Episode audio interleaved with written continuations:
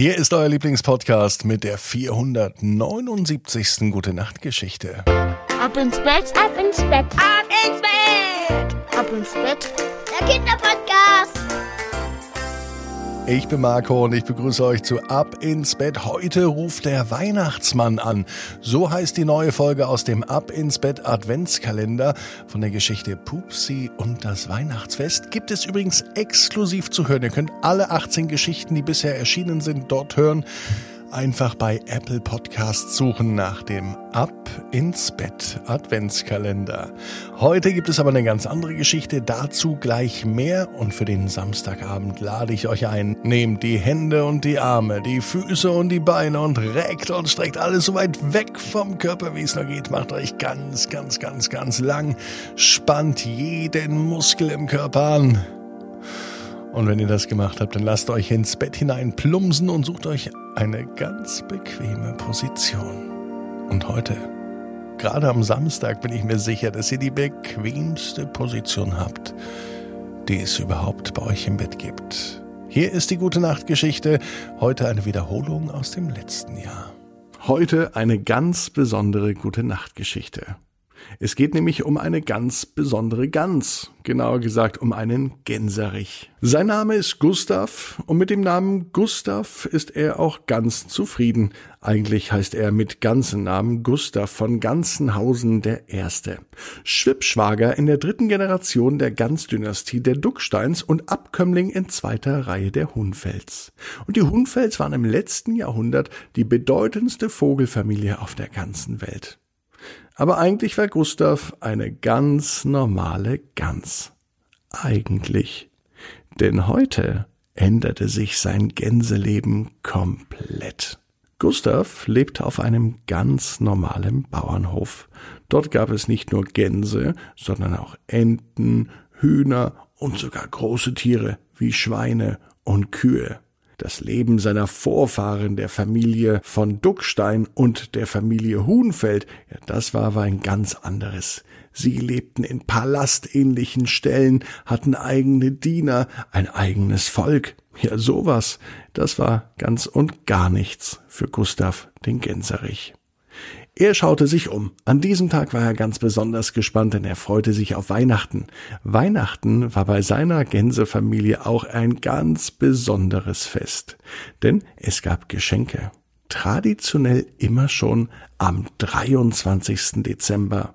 Weil am 24. Dezember, da schauten sie ganz aufmerksam bei der Bauernfamilie ganz heimlich durch das Fenster, wie die Erwachsenen mit den Kindern das Weihnachtsfest feierten.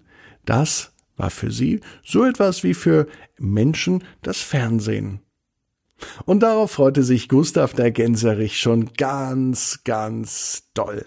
Die Zeit nehme ich mir und mache einen Spaziergang. Mal sehen, was es draußen auf dem Hof Neues gibt, sagte Gustav zu sich selber, und er stolzierte frohen Mutes einfach so aus dem Gänsestall heraus. Ganz allein machte er sich auf den Weg. Er wusste natürlich längst, worauf er aufpassen musste, dass er dem Fuchs zum Beispiel nicht begegnet. Das war ganz wichtig für Gustav den Gänserich. Aber da machte er sich keine großen Sorgen, denn die anderen Tiere auf dem Bauernhof, die sorgten dafür, dass sich der Fuchs auch gar nicht auf dem Bauernhof überhaupt verirrte. So war es auch heute. Natürlich musste Gustav der Gänserich keine Angst vor dem Fuchs haben, auch nicht vor dem Hund, denn der Hund, ein großer Schäferhund mit scharfen Zähnen, der beschützte die Gans. Da war sich Gustav sicher, denn schließlich kennt er den Hund schon, als er noch so klein war wie ein Gänseküken, und die beiden mochten sich. Der Hund hieß Brownie, und er lief sofort rüber und dachte sich, ja, mit Brownie kann ich vielleicht eine Runde spielen, denn Brownie liebt es, mit mir zu spielen. Heute am Freitag aber nicht, denn Brownie hatte anderes im Kopf. Brownie war hungrig und er hat nur auf sein Futter gewartet. Und da wusste Gustav, den lasse ich mal lieber in Ruhe. Denn wenn Brownie Hunger hat, dann ist er nicht zu Scherzen aufgelegt und auch nicht zum Spielen. Gustav die Gans ging weiter in den großen Stall und sie begegnete dort Bella, der Kuh. Bella war die schönste Kuh, die jemals in einem Kuhstall gesehen wurde, und das wusste sie auch. Bella war entsprechend eitel, Morgens kämmte sie sich ein Pony im Gesicht zurecht. Darauf war sie mächtig stolz. Am liebsten würde sie sich auch die Hufe farbig lackieren. Aber das war schwierig, denn so viel Nagellack hatte sie nicht.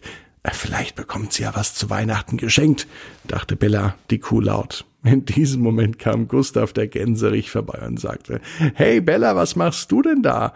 Und Bella erschrak, denn Ihr war es ein wenig unangenehm. Ihre Eitelkeit war für die anderen Kühe im Stall manchmal zu viel. Und manchmal war es sogar für Bella selbst zu viel. Ähm, ich hab grad überlegt, sagte Bella verlegen zu Gustav. Du Bella, was weißt du denn eigentlich über deine Familie? Bella musste kurz innehalten und überlegte, denn im Laufe ihres Lebens hat sie verdammt viele Kälber bekommen. Das bedeutet auch, dass die Familie entsprechend groß sei. Ich weiß alles über meine Familie, sagte Bella und wirkte etwas überrumpelt. Gustav ging schnurstracks aus dem Stall. Bewegende Sterne, rief Brownie, der Schäferhund, auf einmal rüber. Gustav, der Gänserich, blickte in den Himmel. Brownie schien recht zu haben. Am Himmel ganz viele Objekte, die sich schnell bewegten. Aber waren das Sterne Nein, Gustav musste nicht lange hinschauen, um zu wissen, was das war. Nein, das sind keine Sterne, das sind Wildgänse. Wildgänse, fragte Brownie und legte sich einfach wieder hin. Während Gustav sich die fliegenden Wildgänse angesehen hat, hat sich bei ihm ein Wunsch entwickelt. Er möchte einmal selber fliegen, und zwar weit fliegen, grenzenlos, einfach so, wohin er möchte, am besten in den Süden, wo es warm ist. In Begleitung der anderen Wildgänse. Da fühlt er sich geschützt und er konnte sich das auf einmal vorstellen. Obwohl er noch nie wirklich geflogen ist und vor allen Dingen nicht so weite Strecken. Jetzt aber, jetzt fühlte er diesen Drang nach Freiheit und er möchte unbedingt einmal die Lüfte erklimmen und ganz weit oben den Wind an seinem Schnabel spüren. Das gehört zum Erwachsenwerden mit dazu. Vor kurzem warst du noch ein Gänseküken und jetzt bist du schon ein richtiger Gänserich. Von hinten aus dem Gänsestall kam die Mama von Gustav. Ganz, ganz groß bist du schon. Es schien, als hätte sie seine Gedanken verstanden oder lesen können.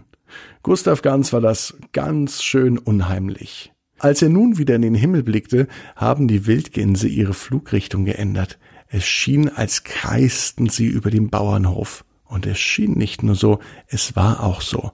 Denn eine Wildgans kam immer weiter auf den Gänsestall zugeflogen und landete direkt vor der Nase von Gustav Gans. Hallo, sagte die Wildgans aufgeregt. Wir sind's, die Wildgänse. Wir fliegen in den Süden zum Überwintern und wir sind verdammt spät dran. Dürfen wir heute Nacht bei euch bleiben? Gustav Ganz war aufgeregt und voller Vorfreude. So viele Wildgänse auf einmal zu Besuch. Sie sahen fast genauso aus, sprachen dieselbe Sprache und sie waren in Not, denn sie haben eine Übernachtungsmöglichkeit gebraucht.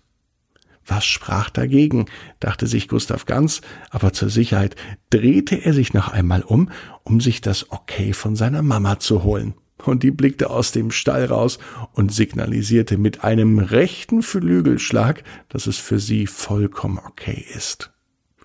Die Wildgans gab ein Zeichen an alle anderen fliegenden Wildgänse und sie setzten gleichzeitig zur Landung an. Und so kam es, dass sich an diesem Abend etwas zugetragen hat, was Gustav Gans noch nie für möglich gehalten hat. Ein ganzer Gänseschwarm machte eine Übernachtungspause im Stall und das Beste war, Gustav hatte ganz viele Fragen über das Leben ganz weit weg und die konnte er den anderen Gänsen stellen. Und eins wusste er, sein Traum einmal selber zu fliegen, der wird mit Sicherheit nicht kleiner werden. Und so wie ihr weiß Gustav, jeder Traum kann in Erfüllung gehen. Du musst nur ganz fest dran glauben. Und jetzt heißt's, ab ins Bett, träum was Schönes. Bis morgen, 18 Uhr, ab ins Bett.net. Dann mit der Geschichte Leonie und die Lichterkette.